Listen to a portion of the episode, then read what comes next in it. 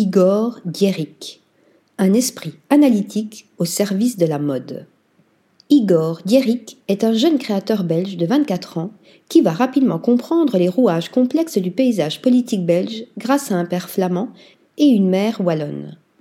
Au fil du temps, il va également s'intéresser aux cultures germaniques et latines, ce qui lui permettra d'élargir sa perception du monde qui l'entoure et d'enrichir son travail qu'il décrit comme politique et analytique. Diplômé de l'Académie royale des beaux-arts d'Anvers en 2022, il se forme d'abord chez Mary Rodge lors d'un stage durant lequel il apprendra les étapes du processus de conception.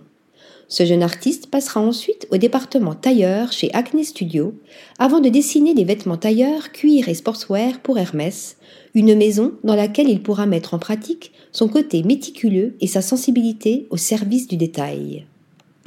Avec sa collection Yessir, présentée lors de la dernière édition du Festival de hier, Igor Dierik apporte une réflexion sur la place du personnel hôtelier au sein des établissements. Il souhaite mettre en lumière des protagonistes trop souvent oubliés, une vision rendue possible grâce à son expérience en tant que réceptionniste. Il interroge également le rôle de l'uniforme tout en proposant des tailleurs et des créations plus expérimentales avec comme maître mot les finitions.